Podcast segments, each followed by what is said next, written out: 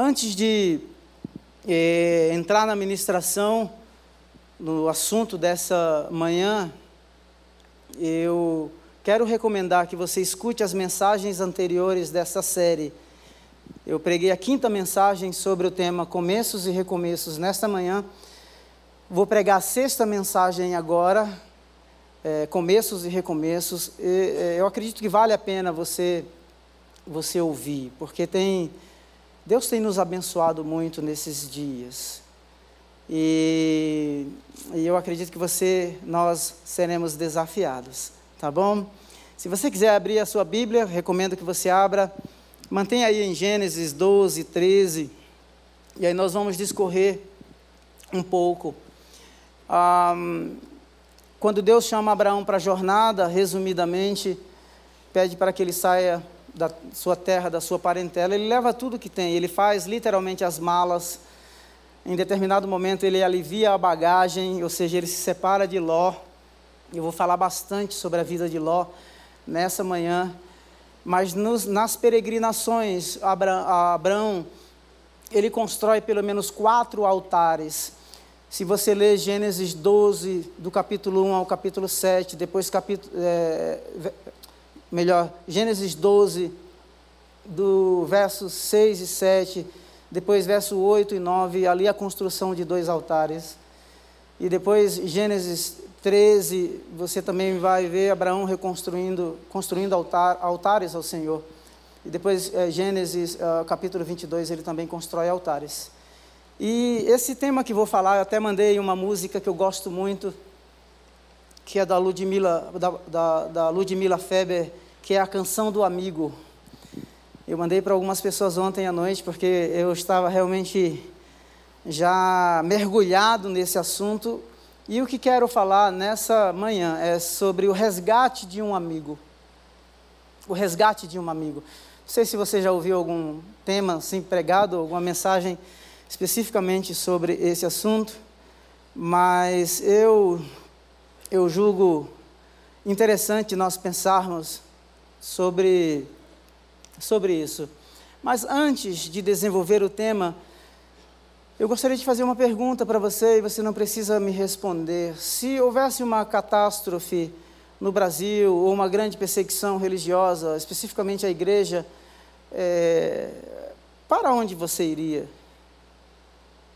Quais seriam os lugares de referências, os lugares de refúgio para os quais você poderia ir? Só uma pergunta, você não precisa responder, é, mas eu gostaria que você pensasse um pouco, porque nós precisamos de lugares de referências e de lugares de refúgios, que é parte do assunto que vamos conversar nessa manhã.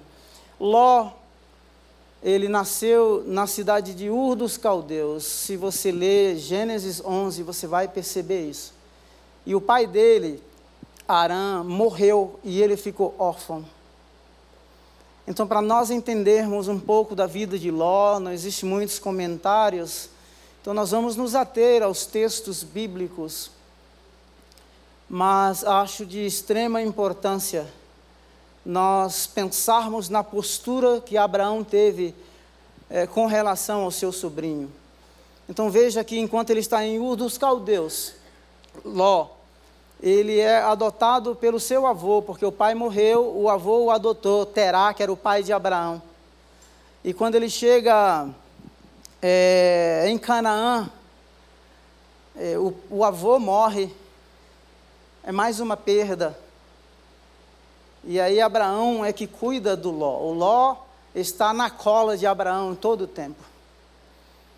Então, é, para nós entendermos o comportamento as escolhas de Ló, e quando eu falei no domingo passado, né, que a gente às vezes envia adiante, é, eu continuo mantendo essa palavra e, e, e quero falar sobre alguns aspectos muito importantes deste envio.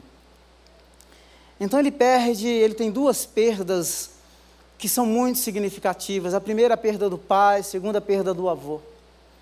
Então há um grande sofrimento.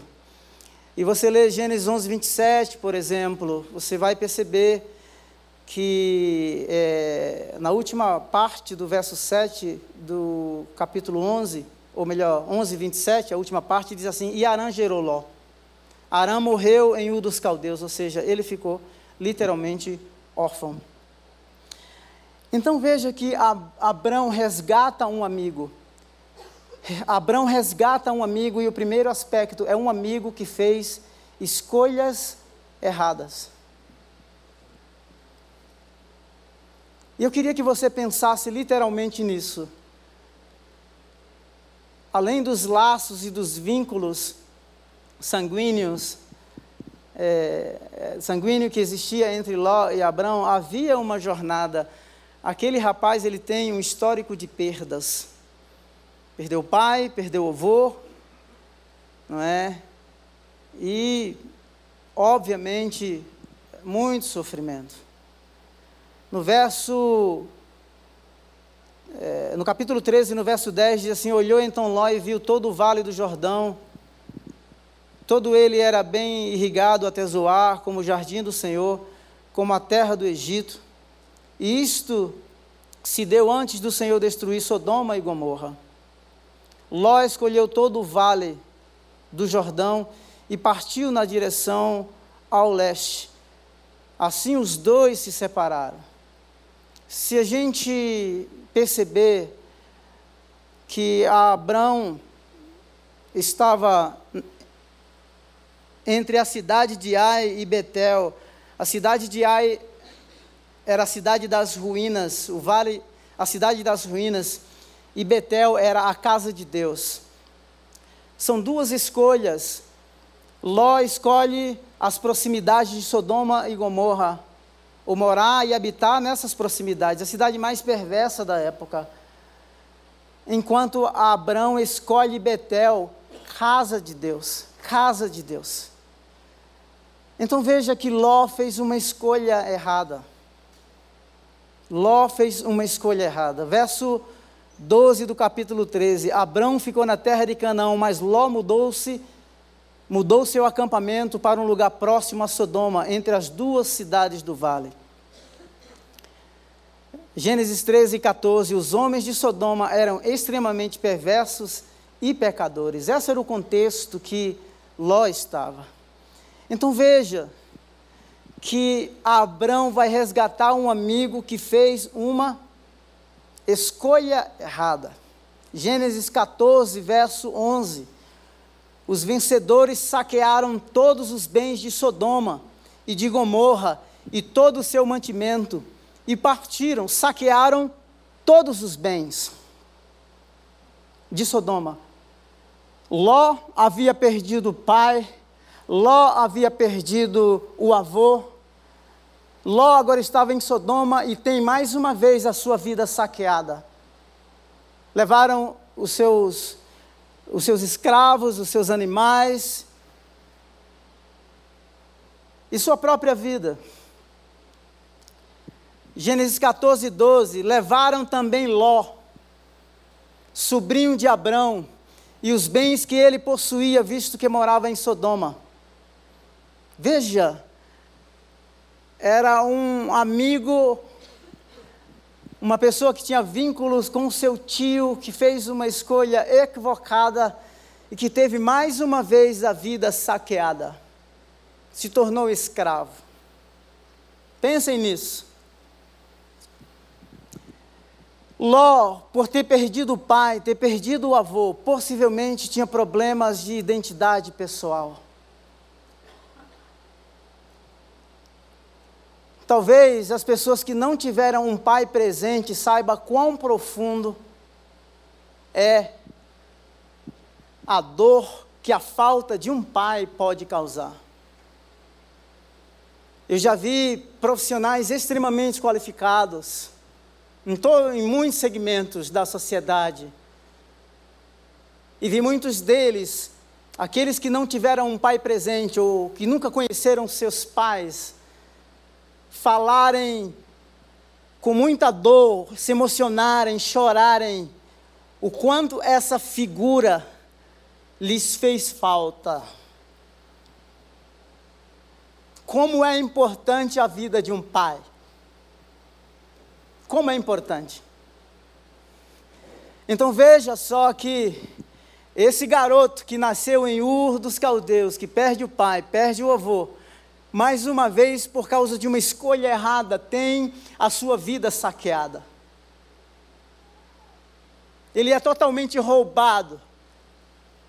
A vida, ou a, a, a, a, história da sua vida é uma história de perdas regulares, dores profundas, mudanças de uma cidade para outra. E agora, porque escolheu um lugar, a vida dele é saqueada mais uma vez. Abraão se separou de Ló, mas os laços continuavam. Eram parte da mesma família. Laço, havia laços afetivos. Agora, eu queria que você raciocinasse comigo. Se, quando lemos Gênesis e Ló, em todas as mudanças que Abraão, faz, os textos mencionam que Ló estava lá. Ló estava lá, presente. Eu imagino a falta ou as inseguranças que a falta desse pai presente causou na vida desse jovem. Eu imagino agora perto de Sodoma, morrendo, morando bem próximo do pecado, quando a vida é saqueada, as memórias do passado ou as perdas que de repente esse cara é, começou a, a, a reviver, a reviver. Então, eu queria que você que, que pensássemos juntos no primeiro aspecto. O primeiro aspecto é que apesar de todas as perdas de Ló, Abraão não era uma posse de Ló. As carências de Ló, ou as perdas de Ló, não podiam ser res, repostas ou recompensadas por Abraão. Abraão era tio. Ló precisava era de pai. Então, de repente, é isso que a gente vê. Todo lugar que Abraão está, está Ló presente. E Ló estava lá. Até o ponto que chega, chega um determinado momento em que Ló também tem muitos bens e a terra não podia mais comportá-los, então os pastores deles dois começaram a brigar e disseram assim: então vamos resolver esse negócio. Você vai para um lado, eu vou para outro. Ou escolhe o lado que você quer e você segue o seu caminho. E é esse talvez o aspecto mais forte dessa reflexão nesta manhã. É que, Ló, é que Abraão libera Ló para que Ló tenha a sua autonomia. A autonomia não que ele fosse a sua própria lei, mas que ele pudesse ter as suas próprias experiências, que ele pudesse viver a sua própria vida, que ele pudesse fazer as suas escolhas, porque até determinado momento, todo lugar que Abraão está, Ló está presente. Obviamente Ló tinha carências profundas, profundas, a falta de um pai deixou um vazio imenso no coração daquele rapaz. Gênesis 14, verso 16. Abrão, o texto diz assim: recuperou todos os bens e trouxe de volta seu parente Ló com tudo o que possuía, juntamente com as mulheres e o restante dos prisioneiros. Quando saquearam Sodoma e Gomorra, tinha um jornalista lá, alguém escapou e foi e disse para Ló, a imprensa. Foi lá e puf, publicou. Ló, Abraão vai lá e resgata Ló. Nós temos que pensar, não significa que porque nós conseguimos a nossa autonomia, ou aprendemos a tomar a nossa própria decisão, nós nos tornamos independentes.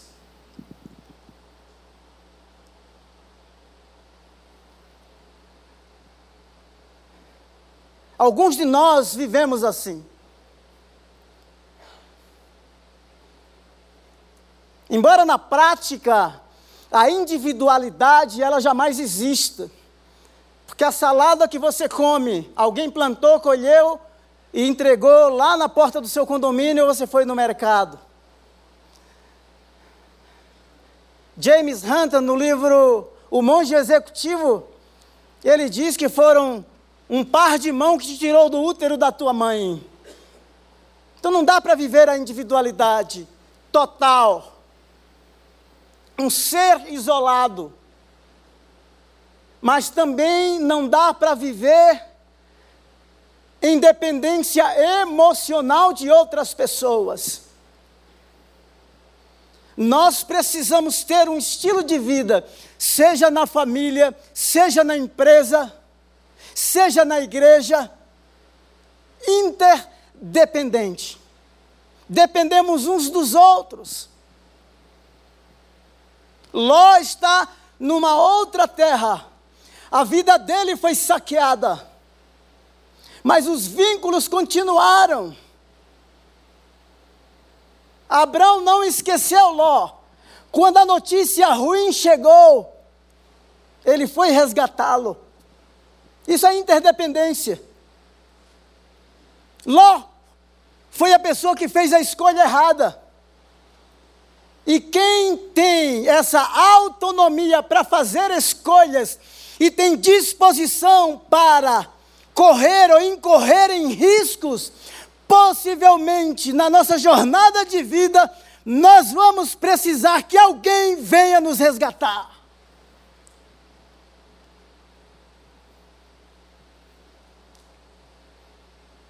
Alguns de nós vivemos na sombra de outros. E Deus quer que você tenha suas experiências. Deus quer também escrever a sua história. Deus quer que, ainda que as escolhas sejam erradas e equivocadas, que você tenha a experiência do que ser resgatado por alguém. Porque isso é cuidado. Nós aprendemos a receber cuidado. E a escolha quem fez foi Ló. Ló escolheu o vale irrigado como se fosse o jardim do Senhor, como se fosse a terra do Egito. Do ponto de vista humano, natural, a melhor escolha, mas na direção totalmente equivocada. A vida dele foi saqueada mais uma vez. Quantos saques você já sofreu na vida? O direito de ter pai, de repente, Aí veio o avô, o direito de ter avô, não teve. Ou teve por um tempo. Cresceu, teve os bens, mas estava lá na sombra de alguém. É saqueado mais uma vez e se torna escravo, perde o total poder de decisão, de escolha. Se tornou escravo, perdeu o poder de decisão. Pensem nisso.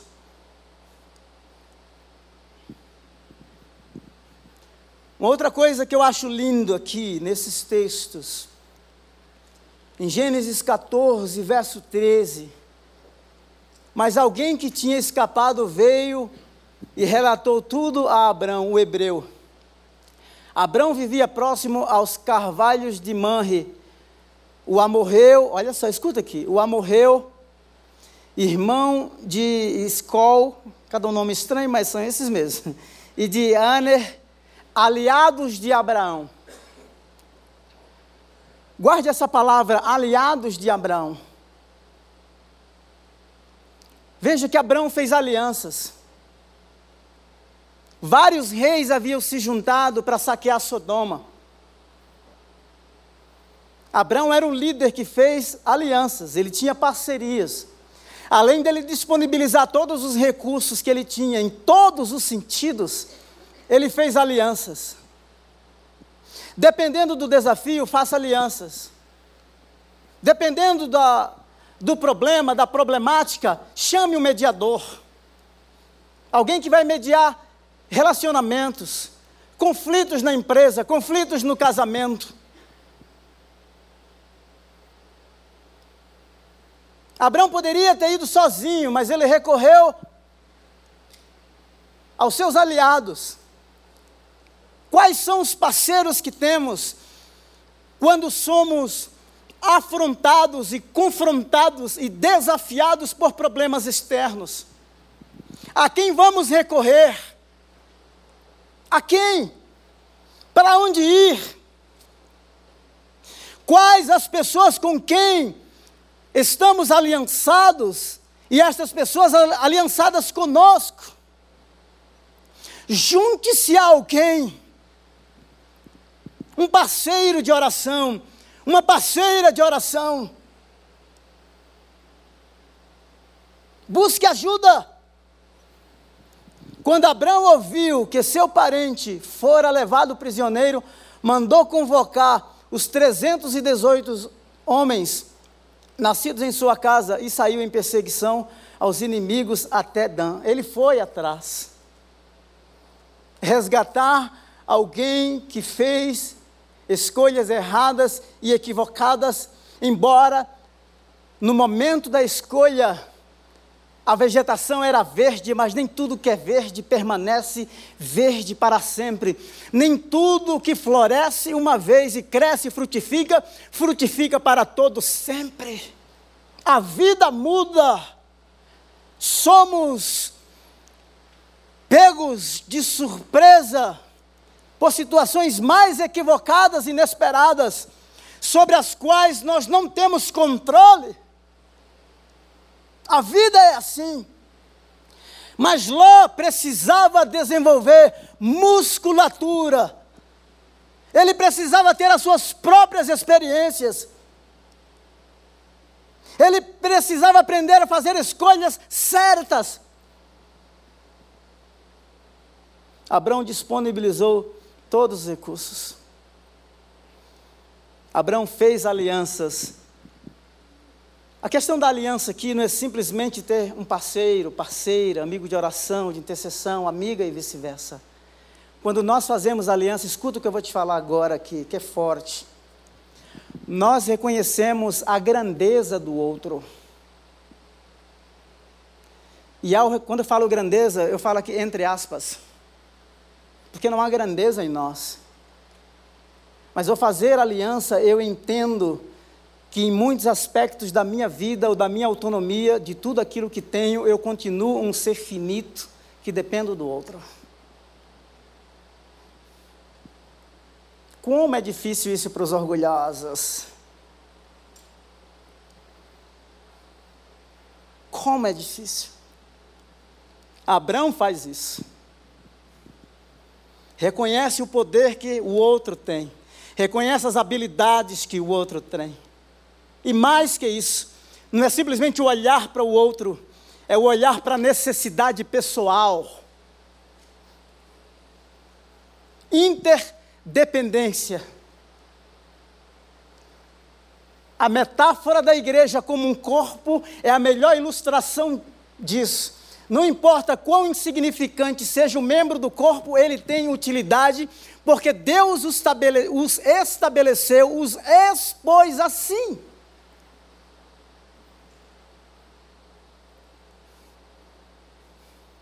Resgate de um amigo. Faça alianças saudáveis. Você sabe que o homem que se tornou chamado, ou que, a história da igreja o chama de Santo Agostinho. O cara era um cara perverso. Agostinho teve filho fora do casamento. A mãe de Agostinho, Mônica, orou por ele 28 anos. Agostinho era um crítico, foi para Roma para ganhar dinheiro como professor de retórica e foi é, é, criticar dentro da, da basílica da igreja de Milão, Ambrósio, que era conhecido o boca de ouro, ou seja, o cara era fera na retórica. Agostinho foi lá e sentou-se no banco para criticar um professor de retórica. Deus o laçou naquele dia. Mas Mônica orou por ele 28 anos, carne de pescoço, cara. Então disponibilize os seus recursos. Tem hora que somos nós, quando vamos resgatar alguém, nós temos que pagar a consulta, tem que pagar o psicólogo, tem que comprar o remédio, tem que encaminhar o psiquiatra, tem que estar junto. Tem que levar para o pastor, manda para o pastor Roberto, manda para Isabel, né? Manda. Mas o que importa é que aquele que um dia foi saqueado novamente, nós o teremos de volta.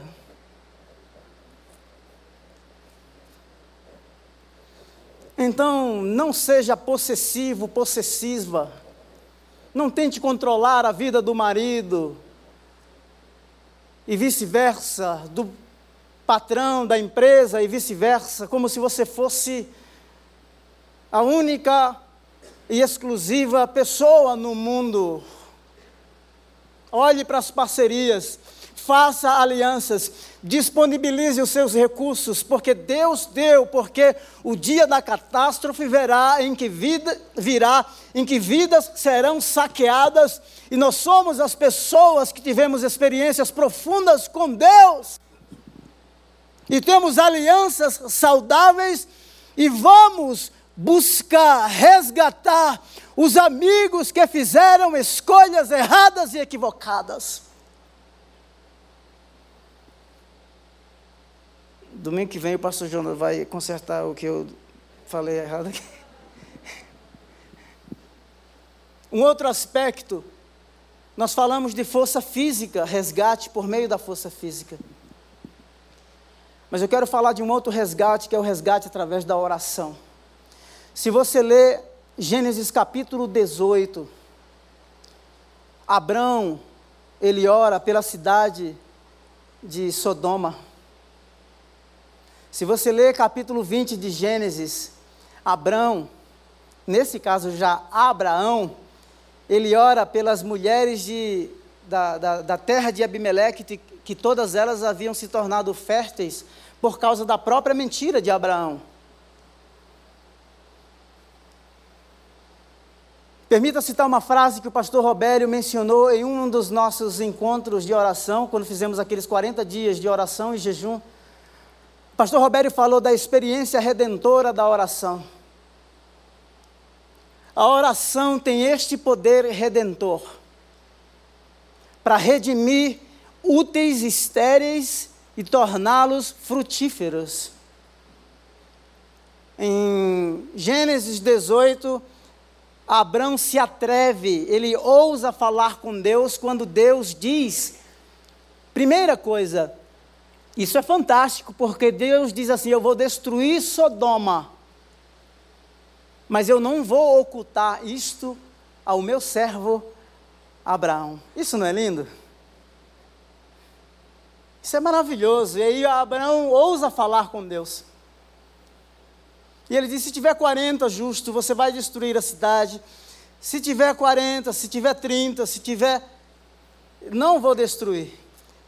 E sabe quem foi resgatado mais uma vez? Ló e sua família. Então teve hora que, que a guerra era física, mas teve momento que o resgate foi por meio da oração. Talvez uma imagem mais forte chega, seja quando em Atos capítulo 12, quando a igreja é perseguida Herodes. Herodes, em Atos 12, disse assim: ele intentava oprimir os crentes. As pessoas têm que tomar muito cuidado quando tentam oprimir a igreja. Deus não dorme, Jesus reina. E aí levaram Pedro, colocaram no cárcere, o texto diz que a igreja, Atos 12, 5, Pedro então ficou detido na prisão, mas a igreja orava intensamente por ele a Deus. Sabe o que aconteceu? O anjo entrou, Deus entrou em ação. Essa, experi essa é a experiência redentora da oração. A oração chega onde nós não conseguimos chegar. A oração vai aonde você não consegue ir. Eles não podiam enfrentar o poder de Roma. E o anjo entra, bagunça o coreto, causa um terremoto, liberta Pedro, quebra as algemas. A experiência redentora da oração. Existia aqui um membro da comunidade da fé que estava sofrendo e a igreja orava intensamente por ele. Não julgue aqueles que se extraviaram, ore por eles. É fácil julgar, mas ninguém analisa os fundamentos ou as dores causadas pelas perdas que Ló teve. A gente olha a casca, a superfície. Deus conhece cada passo da nossa história e Ele sabia das dores mais profundas de Ló. Escolhas erradas, quando a nossa vida é novamente saqueada.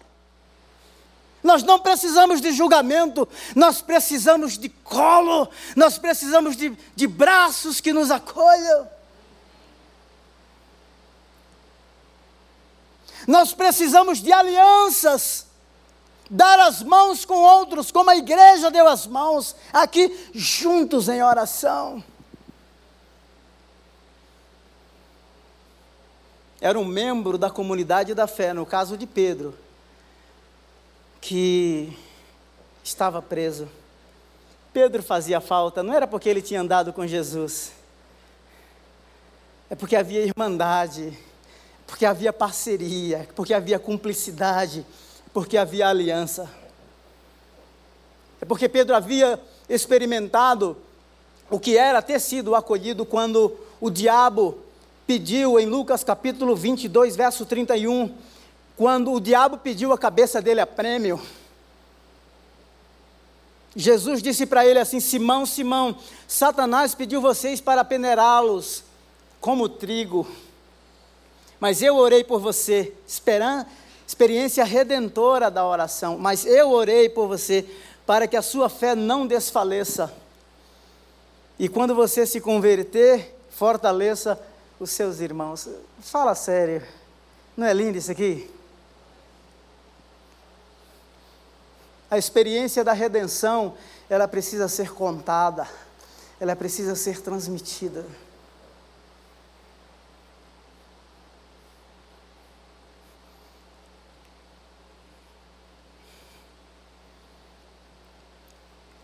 Você lembra de Davi? Quando eu li a vida de Davi, a última vez, eu tive alguns insights, alguns que eu fiquei abismado. Porque Davi, ele é ungido rei, e quando ele é ungido rei, ele contrai uma perseguição e ele começa a se refugiar nas cavernas. E em momentos de crise profunda, Davi tem referências de refúgio lugares para onde ele possa, ele pode ir. Mas é interessante, não vou discorrer sobre tudo porque eu não tenho tempo. Mas sabe como Davi descobriu as cavernas, ou ele pôde se refugiar nas cavernas? Ele se refugiou nas cavernas porque ele descobriu esses lugares nos dias de anonimato lá no campo cuidando de ovelha, de ovelhas. Ele descobriu esses lugares quando as tempestades de areia e os frios inesperados do final do dia ou da noite, ele precisava se refugiar nesses lugares. Os dias de anonimato não foram páginas em branco. Dias de anonimato não são pra, páginas em branco na sua vida, não são páginas em branco na sua vida. Existe uma história sendo construída entre você e Deus. A sua parceria é muito maior com Deus do que com a denominação.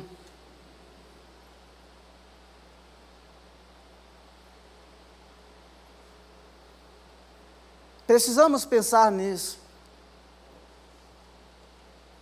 As cavernas foram além disso. Quando Davi vai escrever os Salmos, tornou os dias de fugindo das tempestades em poesias.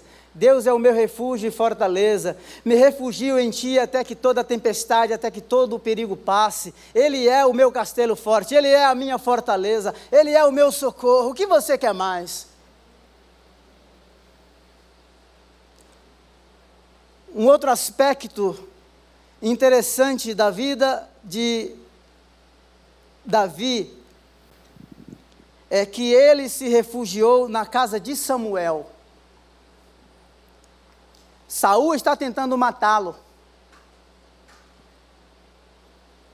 Ele se refugiou na casa do profeta Samuel e lhe disse tudo quanto estava enfrentando.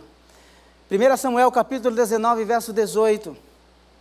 Depois que fugiu, Davi foi falar com Samuel em Ramá e contou-lhe tudo o que Saul lhe havia feito. Você tem uma casa para ir? O inimigo está querendo, Saul quer matar o cara. Veja que Davi ele tem um lugar de abrigo, que é uma caverna, mas Davi tem uma referência de liderança.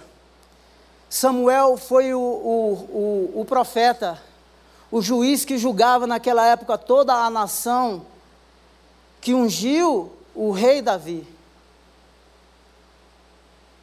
Então tenha referências de liderança.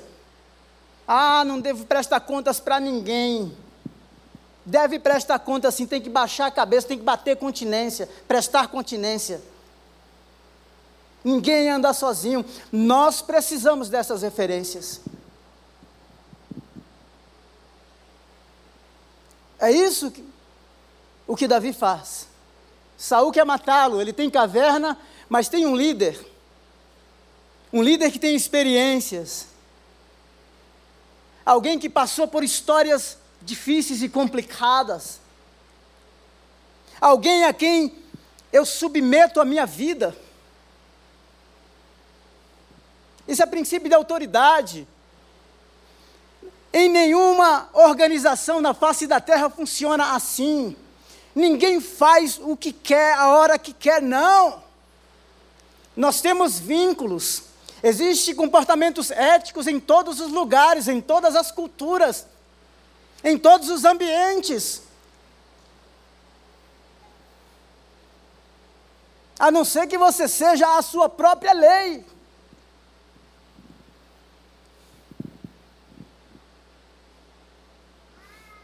Ele foi e contou tudo. O cara foi e desafogou o coração. Terapêutico, não é? Cura para a alma. Agora tem uma coisa aqui que isso aqui é fantástico, eu não posso deixar de falar.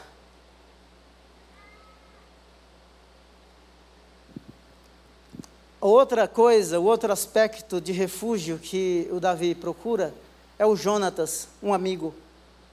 Nós precisamos de lugares tipo caverna, que é solitude, não solidão. A solitude é uma decisão que eu tomo para estar lá. A solidão, eu sou forçado a estar lá. Então veja que Davi teve essa referência de um lugar onde ele podia ir e estar com Deus, e estar consigo mesmo, refletindo. Chamamos isso de solitude. Agora ele encontra um outro aspecto, Jonatas, alguém do mesmo nível, sabe, parceiro. Vai na padaria, manda passar um pão na chapa ah, sentar aqui é o seguinte: tem um cara aí querendo me matar. Eu fui ungido rei, apesar de não ter exército, nem ter palácio, não ter nome, não ter fama. Estou fugindo porque o cara quer me matar. E era o filho de Saul, Jonatas. Olha só, você tem que gravar isso aqui. 1 Samuel capítulo 23, verso 16. E Jonatas, filho de Saul, foi falar com ele em Oressa e o ajudou a encontrar forças em Deus.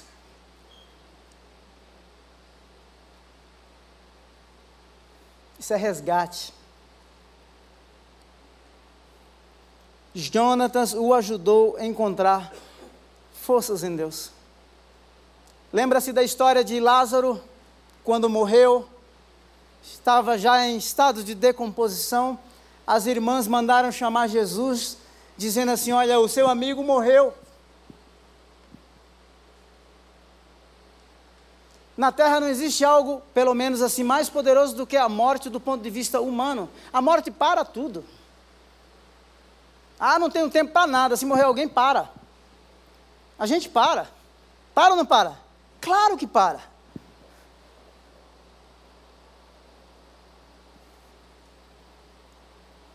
O amigo de Jesus morreu. Jesus visitava esta casa. Mandaram chamá-lo. O seu amigo morreu. Depois de dizer isso, prosseguiu-lhe dizendo: Nosso amigo Lázaro adormeceu. É uma metáfora, um eufemismo. Dizer que adormeceu é uma forma suave de dizer que morreu. O cara morreu, bateu a biela, bateu as botas. A morte tem o poder de interferir na nossa agenda aqui, nesse caso. Mas acima de tudo, um amigo que morreu tem o poder de parar a nossa agenda. Tem espaço na sua agenda para os amigos. Eu vi um vídeo há três semanas atrás de um cara falando sobre o tempo fragmentado. Às vezes nós queremos viver o tempo todo, o final de semana, os 365 dias. E ele falou assim: olha, viva, não vive o final de semana, viva a noite da sexta-feira. Ah, não pode ter três horas? Tenha 20 minutos. E ele fala assim: visita de médico de 20 minutos cura. A pergunta é: se os amigos têm espaço na sua agenda. O amigo de Jesus parou a agenda de Jesus, morto, e ele chega e ele diz assim: não, ele não dorme, está adormecido, ele, ele não morreu, está adormecido. Suaviza o negócio e manda saí-lo da morte.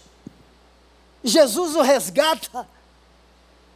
Louvado seja o nome do Senhor. Isso aqui é o, possivelmente a referência mais forte que eu vou citar para vocês. Segundo Timóteo, no capítulo 1, verso 15 ao 18, diz assim: Você sabe que todos da província, Paulo escreveu a Timóteo, mas e Paulo agora está falando aqui a, a essa igreja, especificamente a Timóteo. Você sabe que todos da província da Ásia me abandonaram. Você já sentiu a dor do abandono? Você imagina o Ló, imagina Ló, a ausência do pai, a ausência do avô, saqueado mais uma vez em Sodoma.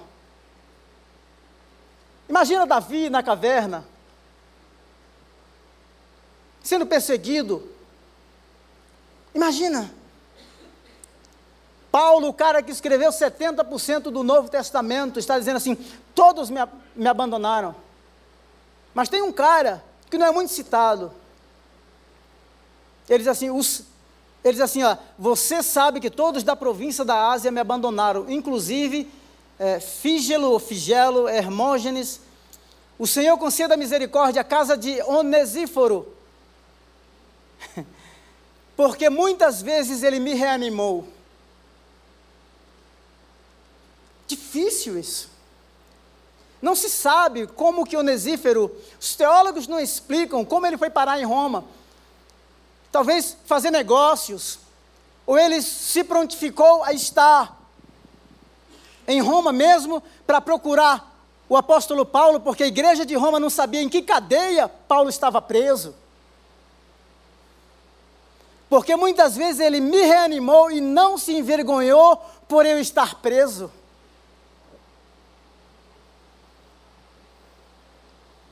O cara reanima e não tem vergonha.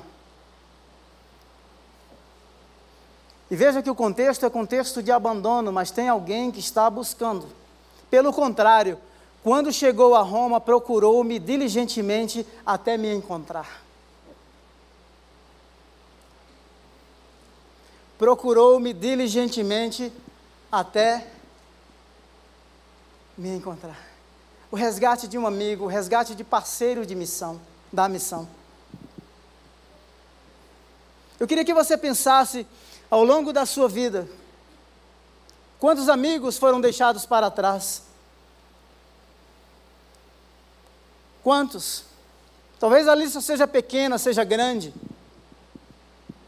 Mas você pode pegar esse telefone hoje e ligar para alguém e resgatar alguém.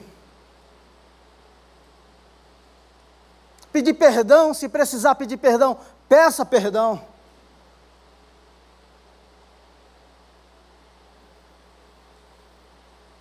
Alguém que de repente sentava no mesmo banco, ou, ou, trabalhava no mesmo ministério que você trabalhava, ou na mesma empresa que você trabalhava, e sumiu.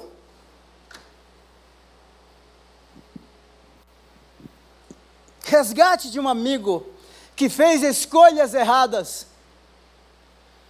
Pague o preço, invista os seus recursos, dobre os joelhos, ore por aqueles que fizeram escolhas erradas. Que 2022 seja um ano de resgates, mas que em primeiro lugar seja resgatada esta consciência de que nós fomos resgatados para sermos resgatadores de vidas.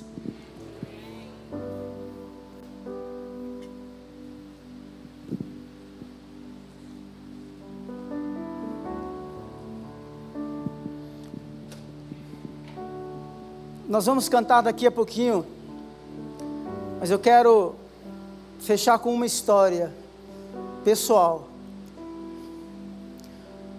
Quando nós chegamos aqui em 11 de maio de 2014, nós, eu e a minha família, eu, a Sueli e os meus dois filhos, o Samuca e o Joe, o Joseph, uma situação de estresse extremo. Eu lembro de uma palavra do pastor Jonas. Eu tinha um convite para trabalhar numa organização americana.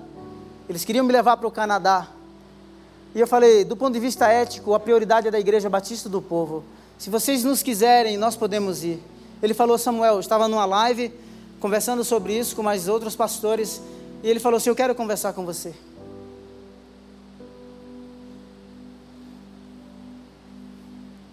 Eu falo que eu não saí da Inglaterra, eu falo que eu fui arrancado de lá. E os braços da Igreja Batista do Povo, na pessoa do pastor Jonas, me acolheram. A experiência mais profunda que eu tive aqui desde 2014.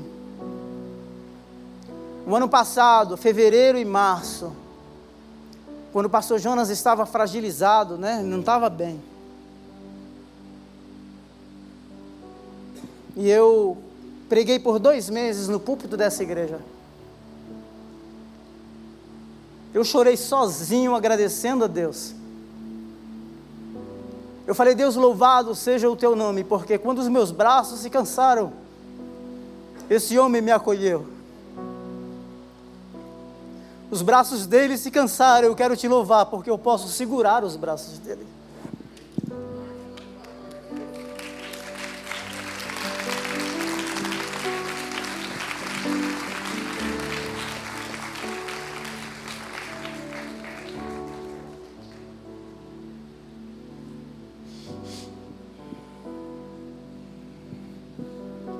Vamos cantar? Por favor, se coloque em pé. Pense na sua história de vida, apresente ela ao Senhor. Essa manhã é uma manhã de resgate. Você que ainda não entregou a sua vida para Jesus, você pode ir pensando entregar a vida, a sua vida para Ele nessa, nessa tarde. Pode adorá-lo com todo o seu coração, com toda a sua alma, com todo o seu entendimento. Ele é digno de toda honra, de toda glória e de todo louvor. Aleluia. Bendito seja o Senhor. Bendito seja o Senhor. Se a noite parece sem fim,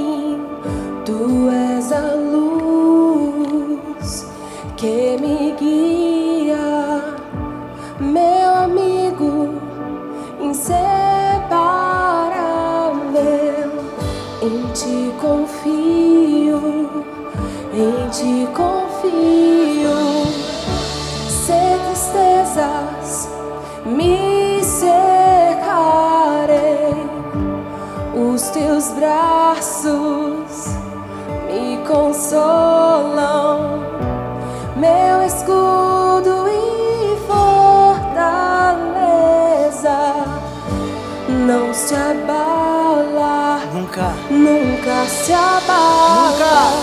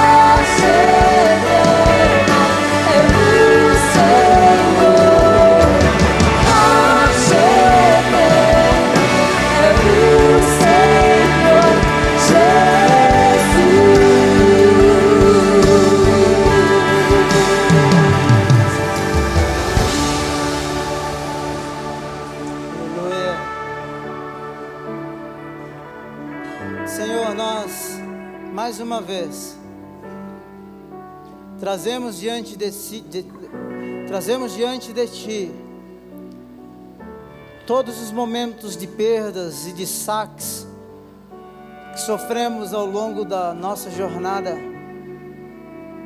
ao longo da nossa peregrinação. Nós reconhecemos que às vezes somos levados para ambientes como Ló foi, e que nós não podemos sair de lá por nós mesmos. Envia os resgatadores. Envia. Envia, Senhor.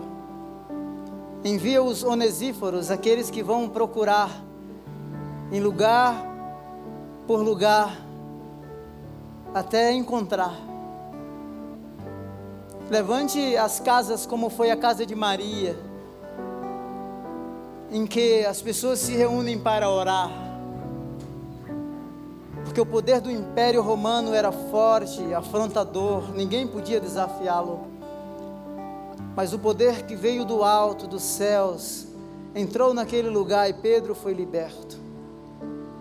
Não importa quantas correntes, quantas cadeias aprisionaram estas pessoas, Senhor, o que importa é que tu tens todo o poder para libertar. E se o Filho do Homem os libertar, de fato serão livres, livres, livres, livres para continuar a jornada, livres, ó Deus eterno, para serem guiados pelo Senhor, livres porque são teus, foram comprados, foram redimidos Bendito seja o teu nome.